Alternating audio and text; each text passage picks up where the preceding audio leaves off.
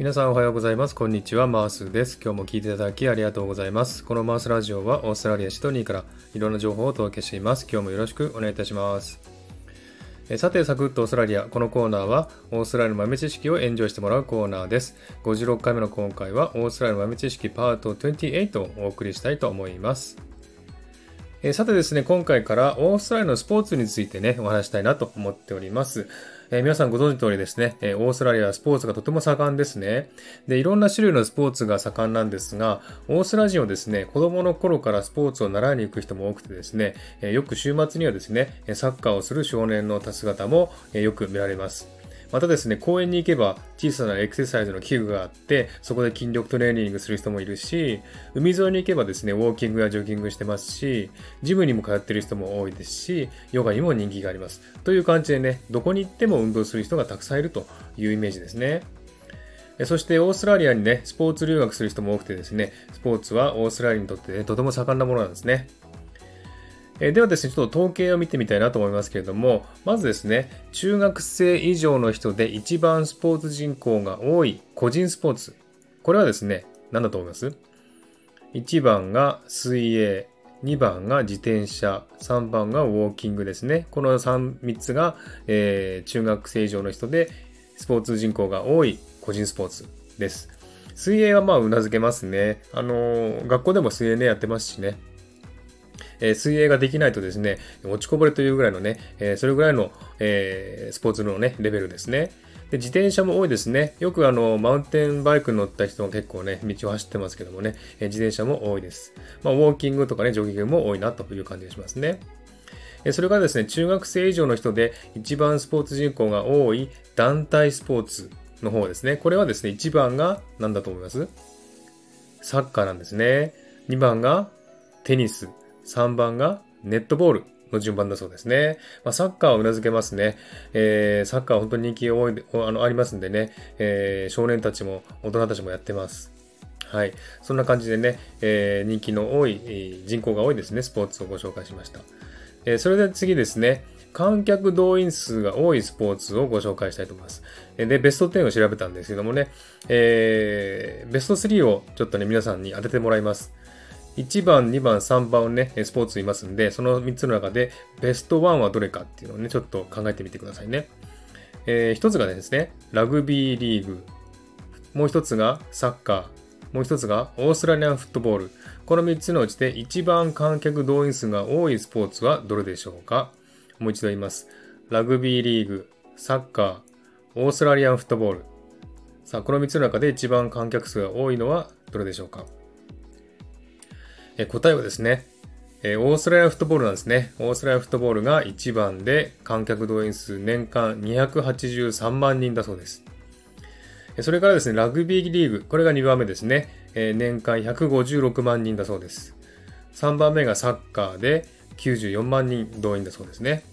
その次にクリケット、その次にラグビーユニオン、その次にテニス、そしてバスケットボール、ネットボール、ホッケー、インドアサッカー、フットサルですね。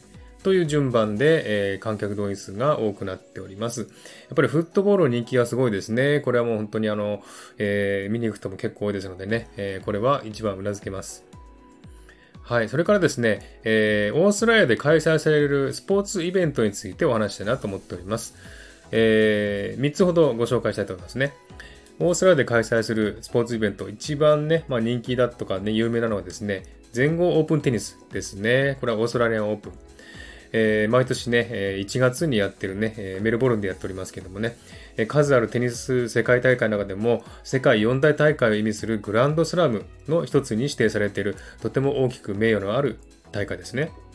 ジャコビッチとか、フェデラーとか、セリーナ・ウィリアムスとか、え日本の錦織とかね、大阪の網もね、参加するとても有名な大会ですよね。でこれはですね、1969年からオープン化されて、毎年1月にメルボルンで行われます。